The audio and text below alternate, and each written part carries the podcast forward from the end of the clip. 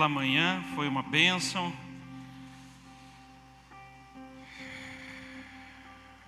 Pastor Marcos, acho que a maioria já deve saber, né? Testou positivo para o Covid-19, está em isolamento em casa, está bem, é, tem o Berico há pouco tempo, é, precisa muita oração. Eu creio que com ele não vai ser diferente de mim, para quem não sabe, também faz um pouco mais de 30 dias aí que eu saí do Covid-19 também. Não fui eu que passei para o Marcos, estava imunizado, mas a gente nunca sabe quem foi que passou, né? Mas é uma situação que mexe com qualquer um, ainda mais com quem já perdeu um ente querido, alguém da família, né? A, a mente vai a mil e eu gostaria muito que você não se lembrasse dele nas suas orações, mas que você tirasse um tempo específico para orar pela vida do seu pastor, né? durante esses dias que ele está em isolamento, que eu tenho certeza que ele sempre faz isso por todos vocês. Amém? Abre sua Bíblia comigo em Marcos 3. Marcos 3, nós vamos ler a partir do versículo 31. Em algumas Bíblias que tem cabeçalho diz a família de Jesus. Nisto chegaram sua mãe e seus irmãos. Tendo ficado do lado de fora, mandaram chamá-lo. Muita gente estava sentada ao redor dele e lhe disseram: Olha, tua mãe, teus irmãos e irmãs estão lá fora à tua procura. Então eles lhe respondeu, dizendo: Quem é minha mãe e meus irmãos? E, correndo o olhar pelos que, que estavam assentados ao redor, disse: Eis minha mãe e meus irmãos. Portanto, qualquer que fizer a vontade de Deus, este é meu irmão, irmã e mãe. Pai, em nome de Jesus, mais uma vez estamos aqui, Senhor, para aprender da Sua palavra, para ouvir do Teu Espírito Santo. Então, Visita-nos nesta noite, tenha liberdade no meio de nós. Entregamos em tuas mãos mente, coração e pedimos, fala conosco mais uma vez, em nome de Jesus. Amém. Amém? Glória a Deus. Deixa eu pôr aqui meu dedo duro, porque senão eu fico a noite inteira falando. Pastor quase não gosta de falar, né? Então eu vou cuidar bastante. O Marcos só me deu duas horas e meia para pregar hoje, culto especial. Não ouvi nem o amém, irmã. Só o seu glória, não é ninguém. Amém. Queridos, brincadeiras à parte, eu já vi muitos pregadores, né, é, é, é, falarem a respeito desse texto de muitas formas. Esse texto, particularmente, ele fez parte da minha história, porque eu ganhei a pastora Vanusa para Jesus com esse texto, nós estávamos na mesa jantando e ela veio de uma religião que acreditava que esses irmãos e irmãs que a Bíblia fala são, na verdade, primos. Eu nunca entendi essa teologia e como chegaram nisso, mas naquele momento eu aproveitei, peguei a Bíblia e ministrei a vida dela com essa palavra, mostrei a ela aqui em Mateus, aonde a palavra diz que ela conheceu o marido depois do nascimento de Jesus, né? e conhecer, na versão bíblica, todo mundo sabe o que é, né, irmão? Então não precisa explicar, ok? Então as escamas caíram dos olhos dela, né? E ela entendeu né, que Jesus tinha sido concebido durante a virgindade, mas depois Maria teve uma vida normal como esposa, mãe, né? Teve muitos filhos. E muitas pessoas talvez já se perguntaram, eu me fiz essa pergunta, né? Eu, é que eu sou meio diferente dos outros, mas no início eu me fiz essa pergunta: será que Jesus estava querendo desonrar a sua mãe e seus irmãos? Será que era esse o propósito de Jesus quando ele diz que quem são meus irmãos, quem é a minha mãe? Não é estranho vindo de Jesus? Ninguém nunca parou para se indagar. Eu sou meio questionador, irmão. Eu leio a Bíblia e se eu não entender, eu vou para os universitários. Se os universitários não entender, eu vou para a oração e eu tenho que achar uma forma de entender aquilo que me chamou a atenção na palavra, porque eu sei que tudo que me chama atenção na palavra vem de Deus e há algo para mim aprender né, na, naquela passagem. Mas não foi assim, né? Jesus, na verdade, o propósito dele era exemplificar para aquelas pessoas o quanto é importante a família da fé. Porque ali tinham muitos judeus, israelitas, pessoas que entendiam realmente o valor de uma família natural. Às vezes nós aqui no, no, no Ocidente não entendemos muito bem qual é o valor da família natural. E se uma pessoa não tiver esse entendimento completo no seu coração, ela não vai conseguir entender o que Jesus estava querendo dizer aqui. Ela não vai conseguir é, de, degustar tudo que essa palavra oferece. O Senhor Jesus é intencional em tudo que faz, desde o do, do, do seu nascimento até a sua ressuscitação, tudo que Jesus fez, que ficou registrado na Bíblia, é intencional. Nada aqui é por acaso. Então, toda passagem bíblica tem uma intenção maior. Se você for em Mateus 22, 39, você vai descobrir que Jesus diz que nós temos que amar ao próximo como a nós mesmos. Mas aí você olha para algumas pessoas que parece que não se gostam, né? Não tem umas pessoas que parece que não se gostam? Eu e o pastor de vocês éramos um desses, né? A gente aproveitava tudo de ruim que a vida oferecia. Você achou que eu ia falar tudo de bom, né?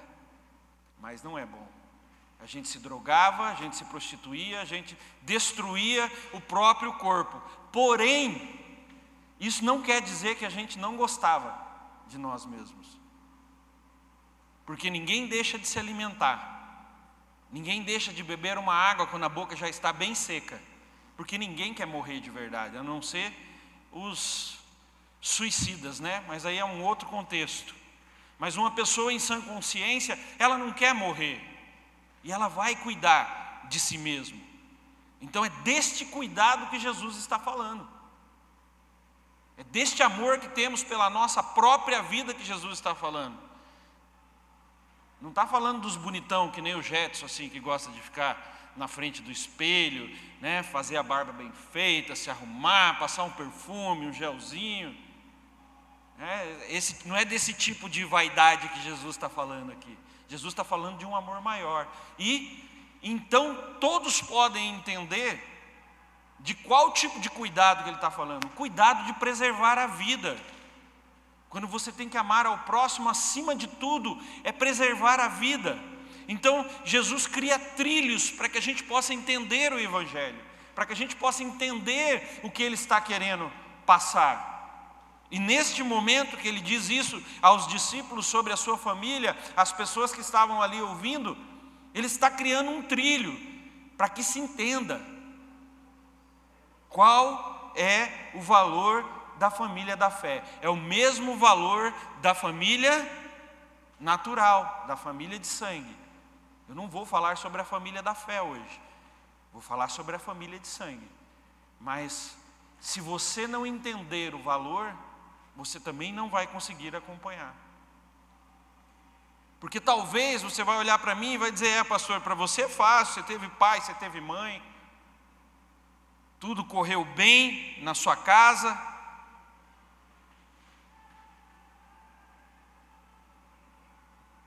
Mas eu era espancado pelo meu pai, eu era abusado pelo meu pai, eu era espancado pela minha mãe.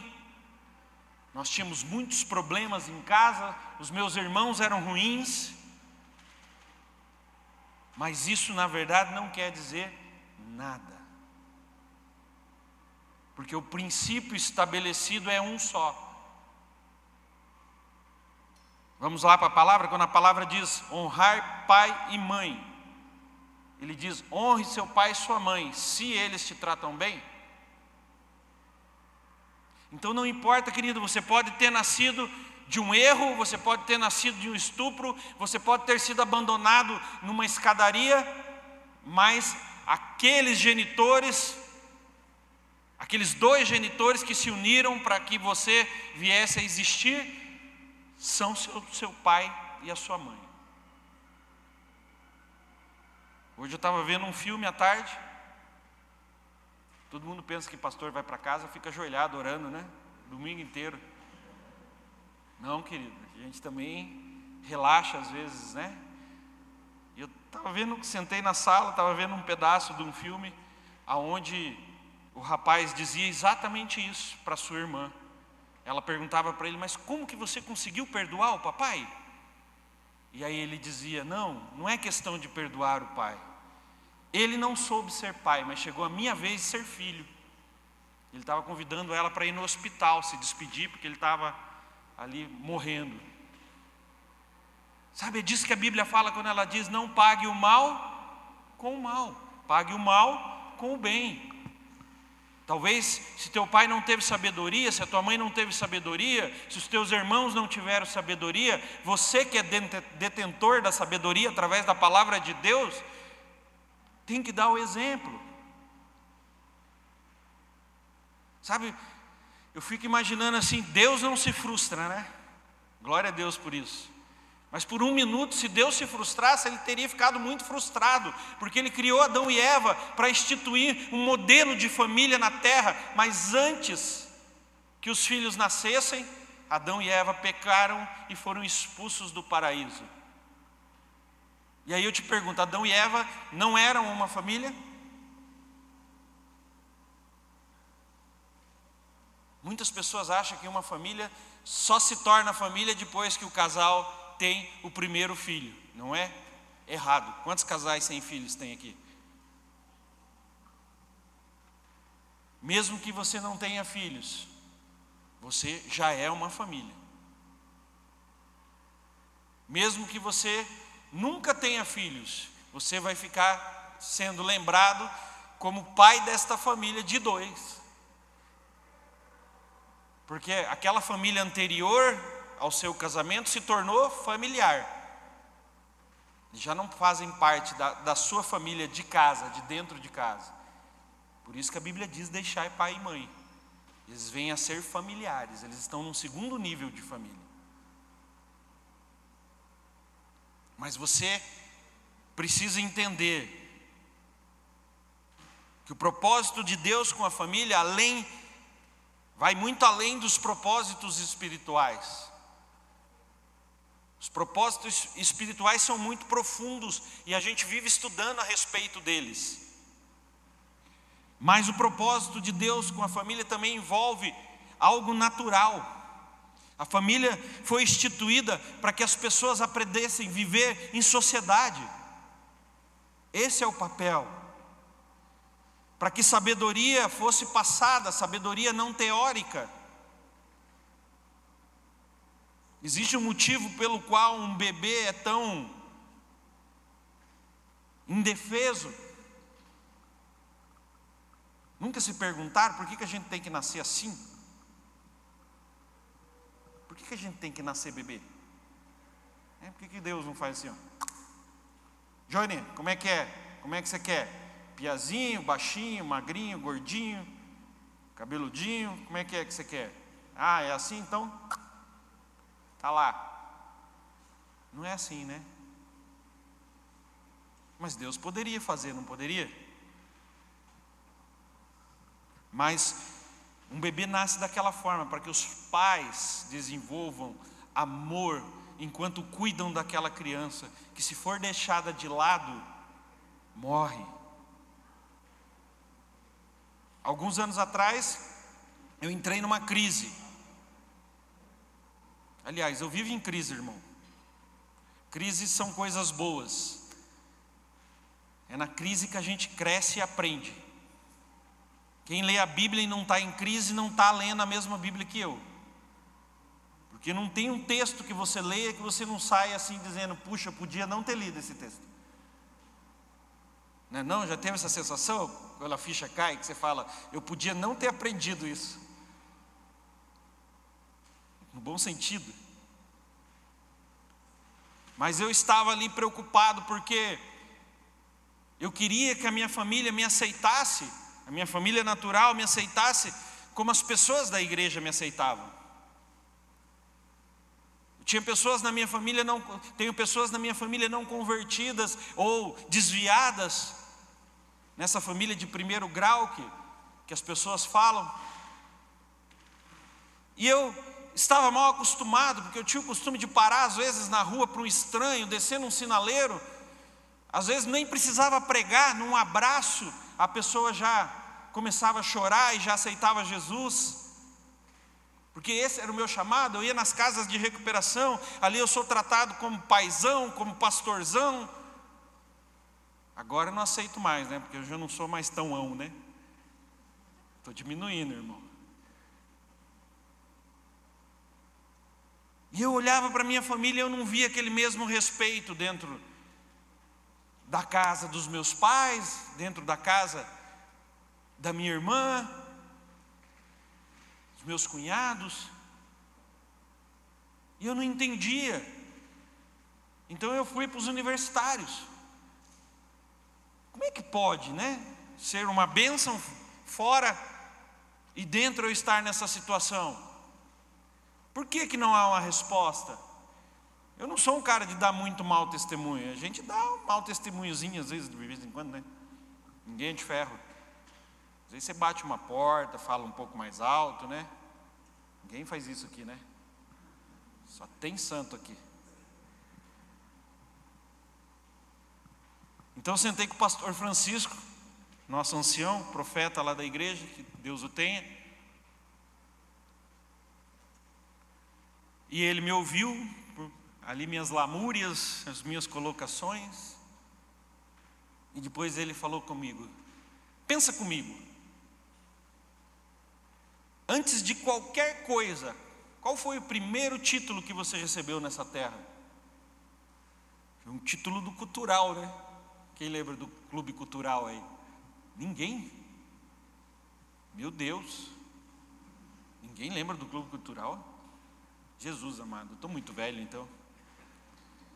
Tinha um clube aqui na cidade que a gente comprava o título para poder nadar nas piscinas. Era ali no Capão Raso ali. Mas aí ele me ajudou, ele falou: olha, o primeiro título que você recebeu foi filho. Porque a simples ação de você nascer te tornou filho. Logo em seguida, você se tornou irmão. Nasceu a minha irmã, eu me tornei irmão.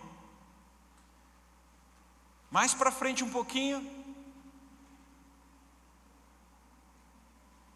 eu conheci a pastora Vanusa e me tornei marido, esposo. Dali mais um pouquinho, nasceu o primeiro filho, eu me tornei pai. Para quem se perguntou aí dos paralelos, primo, essas coisas, está tudo ali, né? Quem se torna irmão provavelmente acaba se tornando primo, né? E queridos, depois disso, eu não, ainda não tenho neto. Depois disso eu fui ordenado. E eu me tornei pastor. Ele olhou para mim e falou: Você consegue ver a sequência? Então não queira ser pastor da sua família, porque antes de mais nada você tem que ser todos esses títulos que você recebeu. E caiu a minha ficha, irmão. E eu passei a ser filho, eu passei a ser irmão, eu passei a ser tio, eu passei a ser E sabe o que aconteceu? Eu acabei me tornando pastor da minha família. Minha irmã aceitou Jesus. A minha mãe voltou para Jesus. E as coisas começaram a fluir. Trilhos, etapas uma família bem-sucedida, ela funciona de modo coeso, ela funciona totalmente. Então o filho não pode querer ser autoridade sobre a vida do pai, independente desse pai ser bom ou ruim, dele ser convertido ou não, ele sempre vai ser a autoridade espiritual sobre a sua vida. O meu pai é desviado, mas ele me aconselha às vezes, e se esse conselho não conflita com os princípios bíblicos, eu ouço e acato. O papel natural mais importante que nós recebemos nessa terra é ser família.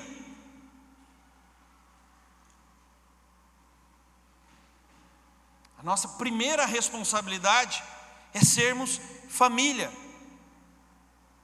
Um cristão que não entende os papéis dentro de casa precisa se converter novamente, precisa andar em arrependimento, precisa buscar em Deus uma forma de conhecer isso. E eu não vou massacrar aqui de novo, mas está lá, Efésios 5 e Efésios 6, fala muito, muito, muito sobre esse assunto.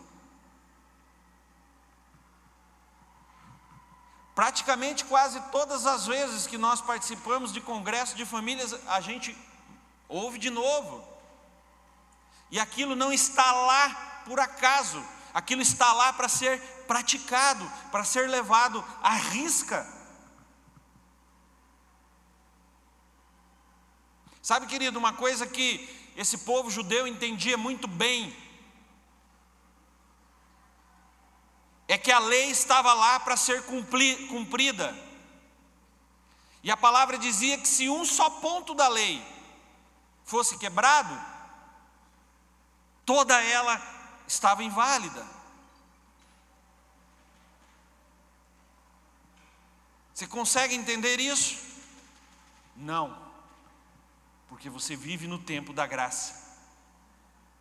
Só quem viveu nesse tempo consegue entender isso. Nós achamos que nós podemos obedecer uma parte e a outra não. Nós podemos fazer a vontade de Jesus numa parte e a outra não. Então a pessoa acha que ela pode ser uma bênção na igreja e uma maldição dentro de casa.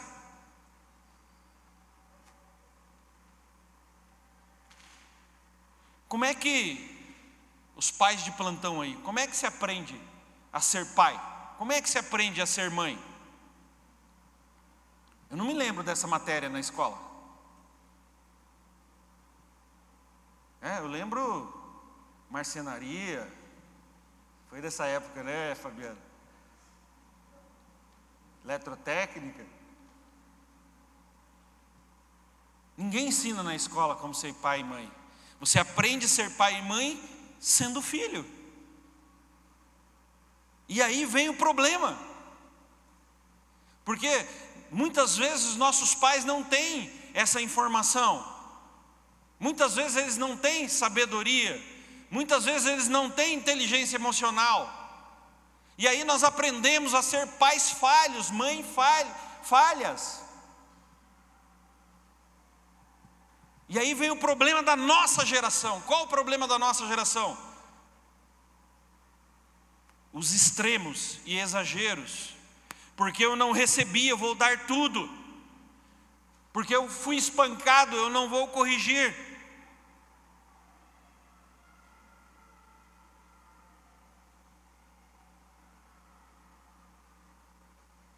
E aí as falhas começam a acontecer e as famílias se desestruturam. Nunca houve uma geração tão fraca como a geração atual. Uma geração que se dobra, uma geração que se vende por qualquer coisa.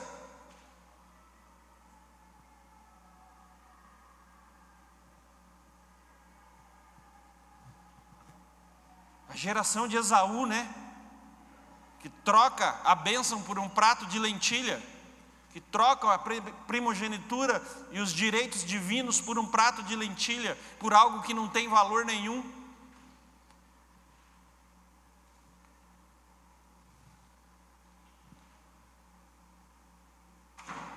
Então, se você não conseguiu compreender os princípios bíblicos, você não vai repassar isso da forma correta. E deixa eu te dizer uma coisa: criança não aprende ouvindo, Criança aprende vendo. Não caia nessa de que faço o que eu faço, faço o que eu falo, não faço o que eu faço, que você vai ter um filho insubmisso e mal educado. Quem já ouviu o termo o reizinho da casa? Tem até um livro com esse nome, o reizinho da casa. As crianças de hoje se tornaram pequenos reis e elas dizem o que querem, a hora que querem, como querem. Elas decidem quando assiste, quando não assiste. Elas decidem o que vestem, elas decidem tudo, sem maturidade nenhuma para tomar esse tipo de decisão. E aí você vê crianças mal educadas que não respeitam pai, que não respeitam mãe, que não respeitam ninguém à volta delas. Por causa dos excessos.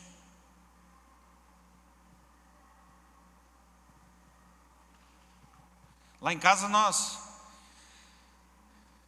quebramos o costume do presente no dia do aniversário.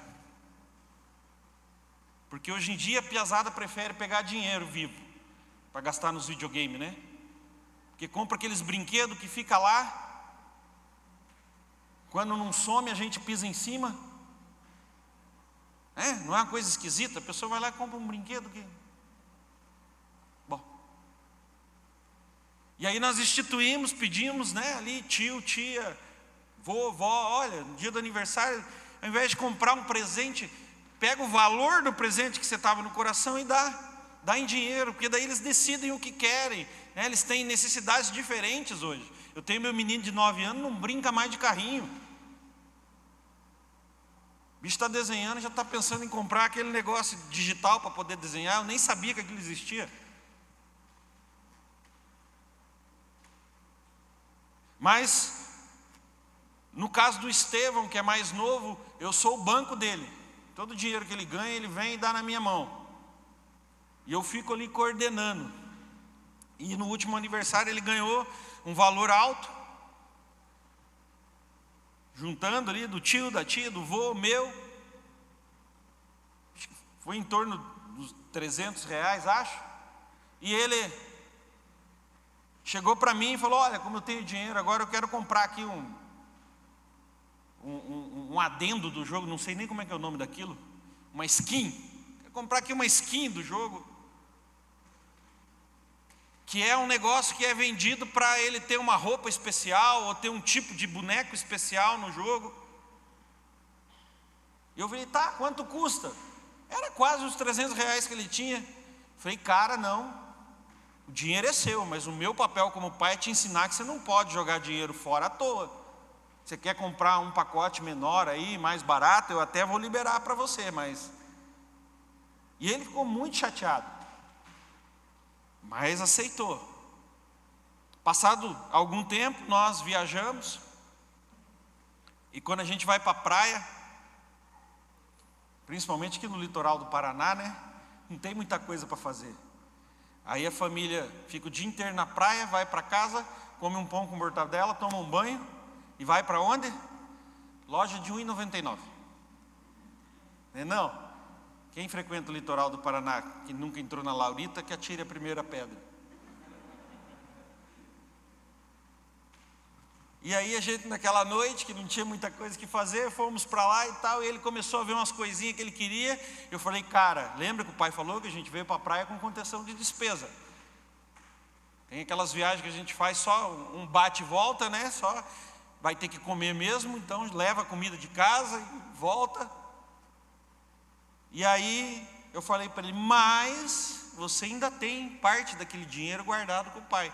Se você quiser usar o seu dinheiro, porque ele está acostumado que na praia geralmente o pai paga tudo, né? Aí, viu? Já te caguetou aí a, a mulher do Google. Se você quiser usar aquele dinheiro, pode usar. E aí ele ficou feliz, foi lá, comprou as coisas dele, e depois eu falei para ele, falei, cara, você está vendo? Isso é fruto de obediência. Você obedeceu o pai aquela vez e agora você está colhendo os frutos, porque você gastou e ainda tem dinheiro. Mas ensinando da maneira certa, não é dando tapa na cabeça e puxando a orelha, irmão. Sabe, você tem que ensinar com exemplo. E se o cara que não tem exemplo, ele não consegue pegar essas sacadas assim rapidamente quando as coisas acontecem. E ele sai fazendo tudo. Fosse um pai emocionalmente é, é, é, desgastado, já tinha comprado o jogo, já tinha comprado a Laurita, né? tinha aberto uma franquia da Laurita para a família poder pegar as coisas sem pagar. É, tem gente que é descompensada. Eu vejo crianças, e não estou aqui criticando, quem pode tem que fazer mesmo, mas com um brinquedo de dois, três mil reais, quebrando o brinquedo, estragando o brinquedo, porque não valoriza, não sabe o valor que tem. Meus filhos não, meus filhos tudo que ganham, eles sabem o valor que tem. Tudo que eles ganham, eu faço questão de dizer para eles o quanto vale. Em todos esses anos, acho que se quebrou uma tela de celular lá em casa foi muito, porque eu ensinei para eles desde o início o cuidado com as coisas que eles ganham, que eles são mordomos. Precisamos entender o papel que nós temos na vida no, da nossa família e dos nossos familiares. Sabe, querido, você nunca vai ganhar um primo para Jesus se ele olha para a tua vida e vê uma desgraça. E ele diz: Eu não quero ser que nem esse cara aí. Eu não quero viver a vida que esse cara leva. Maior fofoqueiro da família é o cara que está dizendo que tem Jesus no coração. O cara quer me levar para a igreja, diz que eu estou endemoniado e vou para o inferno, mas ele está devendo 500 conto para mim faz 10 anos. Todo ano aumenta um pouco a, a dívida.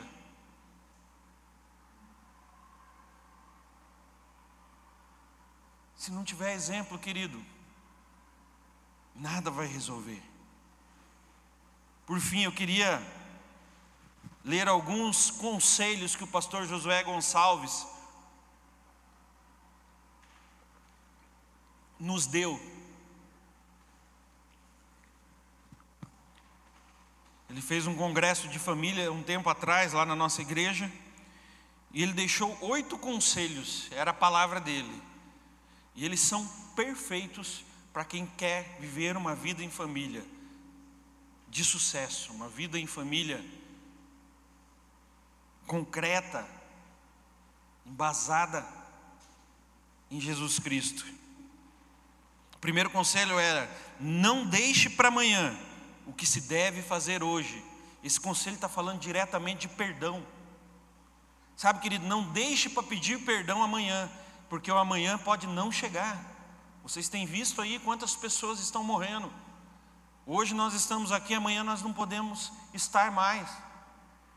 Eu, apesar da convicção de tudo que Deus tinha para fazer na minha vida, quando eu peguei o Covid, a minha primeira atitude foi fazer uma espécie de testamento, deixar tudo por escrito, que está onde, o que não está, como é que resolve, quem que procura, quem gerencia a conta do banco, quem gerencia os planos de, de, de, de seguro de vida, para quem deve, para quem não deve, quem me deve, né? principalmente esse.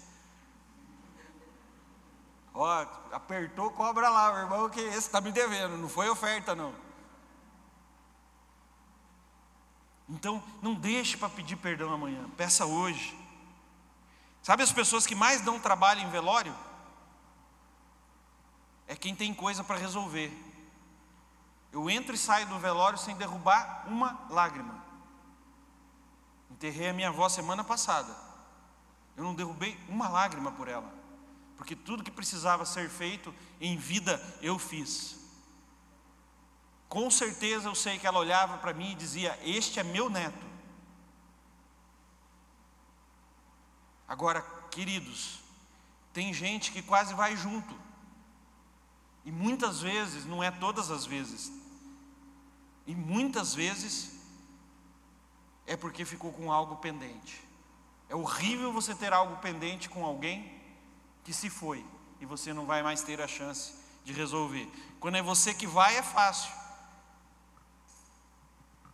Segundo conselho, faça da sua casa o melhor lugar do mundo para estar. Querido, enfia na tua cabeça de uma vez. Não se briga por copo que quebra, por suco que derrama. Não se briga por causa de toalha em cima da cama. Isso tudo é doutrinação, é ensino. Mas não se discute por isso, querido. A casa tem que ser um ambiente confortável, as pessoas têm que amar estar na sua casa. Ela tem que desejar voltar para casa. A maior parte dos workaholic, dos viciados em trabalho, tem problemas em casa. Por isso não tem desejo de voltar para casa e ficam viciados no trabalho. A mulher reclama que o marido nunca está em casa, está sempre trabalhando. Mas quando ele chega em casa, é um inferno. Ele não tem o sossego que ele tem na empresa. A empresa está caindo, ele tem um monte de BO para resolver, mas ele não tem os problemas que ele tem em casa de não ter descanso para sua cabeça, para sua mente, para o seu corpo. Então faça da sua casa um lugar bom de estar. O terceiro conselho é valorize a mesa das refeições como centro das emoções da família. Queridos, se você não faz isso, procure fazer. Uma, das refeições do dia, faça em família, seja ela qual for. Café da manhã, almoço, janta. Na minha casa tem que ser almoço ou janta, que nós não temos nem costume de café da manhã nem de café da tarde. Mas é naquele momento que as pessoas se abrem é naquele momento que as pessoas às vezes pedem opiniões. É naquele momento que a pessoa conta de um sonho, de uma, de uma, de um, de uma conquista. Sabe, tem que retomar. Grandes decisões têm que ser tomadas à mesa, com, com comida, querido. Credo, pastor, isso é coisa de gordo. Não, Jesus não era gordo, pelo menos eu acho que não. E ele tomava grandes decisões à mesa. Ele celebrava grandes conquistas à mesa. Se você for ver na Bíblia, muitos encontros que marcaram as histórias bíblicas foram feitos à mesa, Velho e Novo Testamento, é só você estudar. Quer saber onde é que está? Leia ali de Gênesis a Apocalipse, você vai encontrar. Quarto, pratique o princípio da gratidão. Não existe coisa mais horrorosa que alguém grato. Lá em casa ninguém sai de perto um do outro que fez um favor sem dizer obrigado. Porque se não falar, escutam de nada de graça. Muitas vezes vem, faz uma pergunta, a gente responde, vira as costas, está saindo, eu digo, ah, de nada, viu? Aí volta, pai, obrigado. Sabe, se você acha que não tem motivo para ser grato, principalmente com os pais, né, os filhos para os pais, pensa assim: se não fosse o seu pai e sua mãe, você não tinha nascido. Então todo o resto você releva e seja grato por isso, por ele ter sido usado como instrumento de Deus para te dar a vida.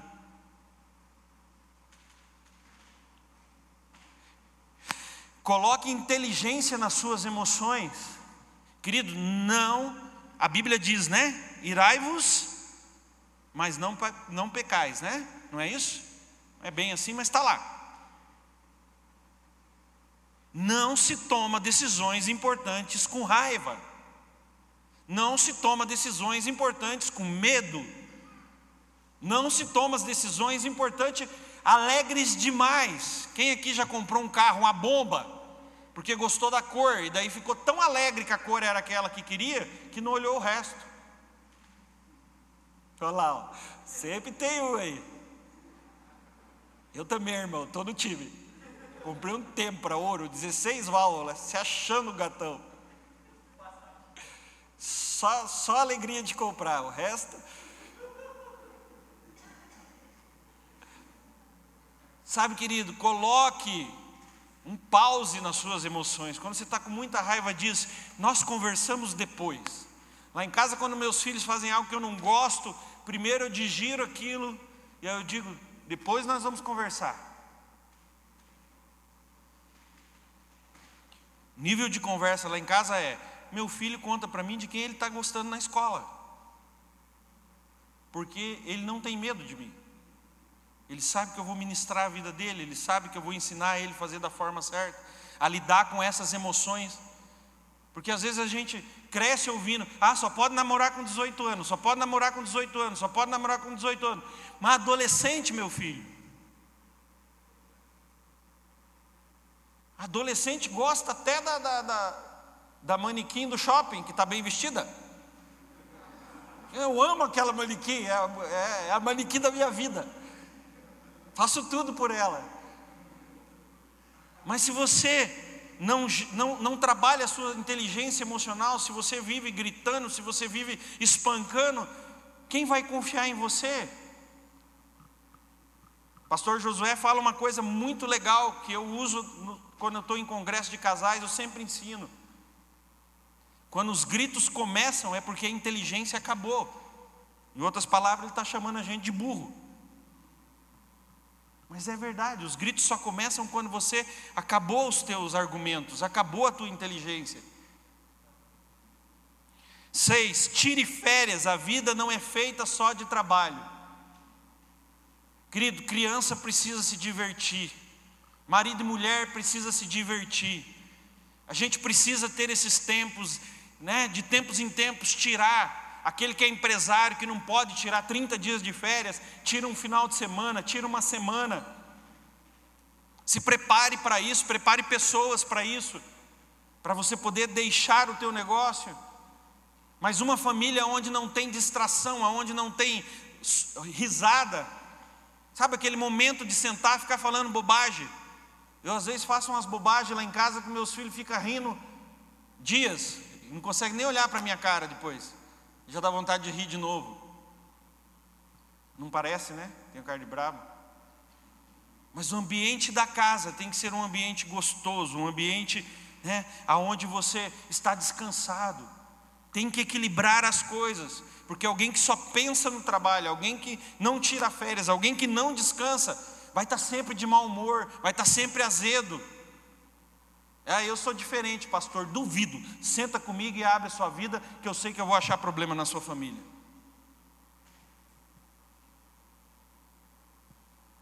Sete, cuidado com suas palavras. A morte e a vida estão no poder da língua. Isso aqui então, você já se converte sabendo, né? Não amaldiçoe seus filhos, não amaldiçoe sua esposa, não amaldiçoe seu marido porque os problemas vão passar, a, a, os problemas vão ser resolvidos, mas a maldição fica, e às vezes você esquece que lançou uma palavra de maldição no momento de ira, no momento de raiva, e aí não, não, não retira, mas a consequência daquilo vai vir, principalmente os homens da casa, que são os cabeças da família, que detêm autoridade espiritual, aquilo que você declara pode se tornar verdade. E por fim, o oito, construa um ambiente marcado pela graça na sua casa. Deixa eu te dizer uma coisa. Numa casa onde não tem oração, numa casa onde não tem leitura bíblica, numa casa onde não se fala de Deus, como que você vai cobrar depois de uma criança que ela tenha um convívio com Jesus, que ela tenha uma vida cristã? Não tem como. Lá em casa, eu paro qualquer coisa que eu esteja fazendo para responder uma pergunta bíblica. Às vezes estão lá fazendo uma leitura, estão lá assistindo alguma coisa, surge uma dúvida, eu estou ali cheio de coisa para resolver, eles chegam com a pergunta bíblica, eu fecho o computador, eu paro tudo e eu respondo, porque eu quero que os meus filhos cresçam no ambiente da graça de Deus, cresçam no ambiente onde a palavra de Deus é seguida à risca porque eles veem eu fazendo isso com as outras pessoas. Não importa o que você está fazendo, quando alguém te pergunta fora alguma coisa bíblica, você responde na hora, você para tudo, seja no trabalho, seja na diversão, seja na igreja. Então, coloque em sua casa esse ambiente de adoração, esse ambiente de leitura da palavra, o ambiente de busca do Senhor. Amém? Posso contar com vocês? Amém. Quero que vocês fiquem de pé, por favor. Não saiam ainda, nós ainda temos mais um momento depois.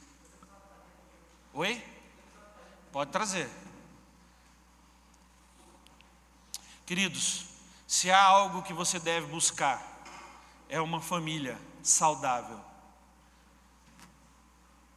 Sabe, se você não tem esse ambiente saudável, esse ambiente da graça na sua casa, largue todo o resto e busque isso. Porque se a família de casa não tiver ajustada, não tiver bem, todo o resto vai estar mal. A maioria das pessoas que chegam no ambiente de trabalho mal-humorado, que chega no ambiente de trabalho cansado, já pela manhã, que chega no ambiente de trabalho desgastado, se você for ouvir falar da casa dele, tem muitos problemas na casa. Sabe? Construa uma casa alicerçada na palavra de Deus. Construa uma casa aonde você tenha sempre a presença do Senhor Jesus para te ajudar nas circunstâncias que aparecem.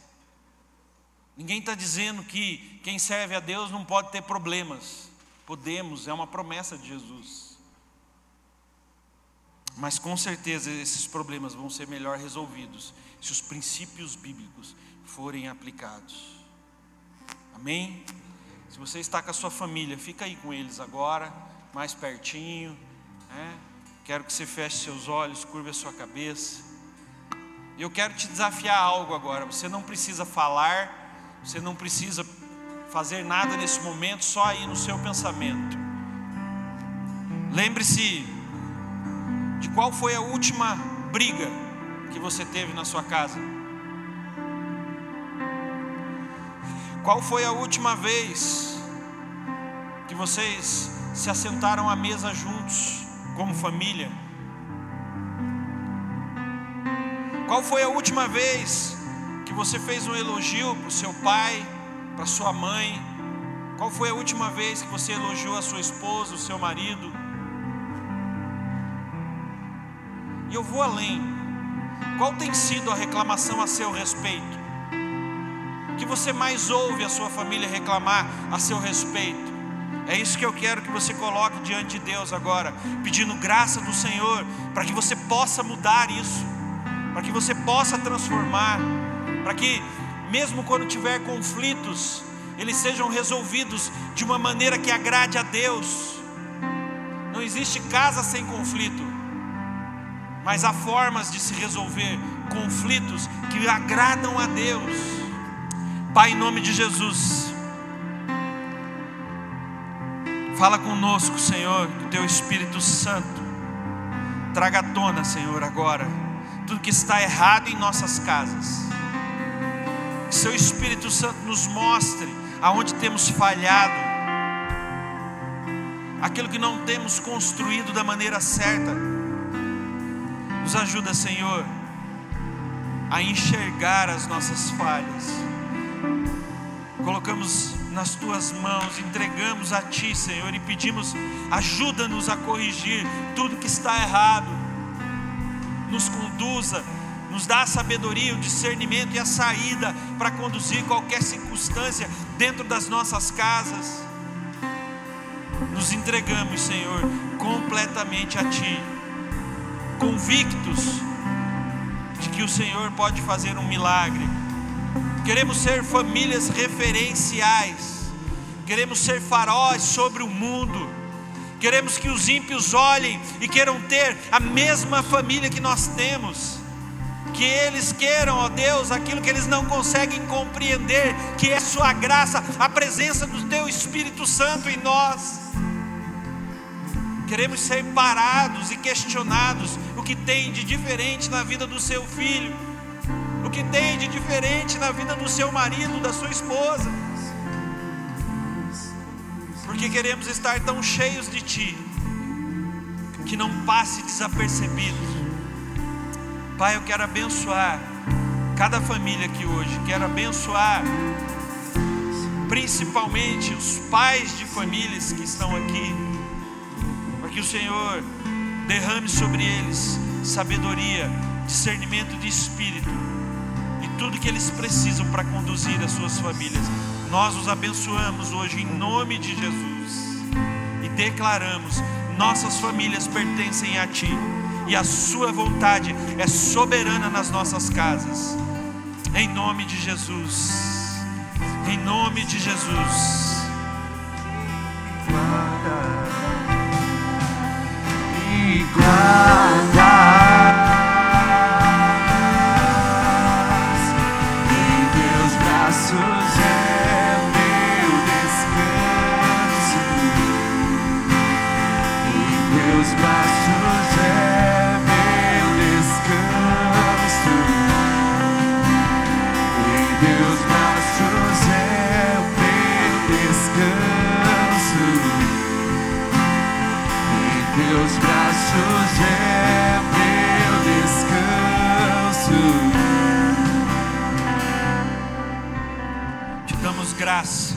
Agradecemos, porque sabemos que o Senhor é conosco. Obrigado, Senhor, em nome de Jesus.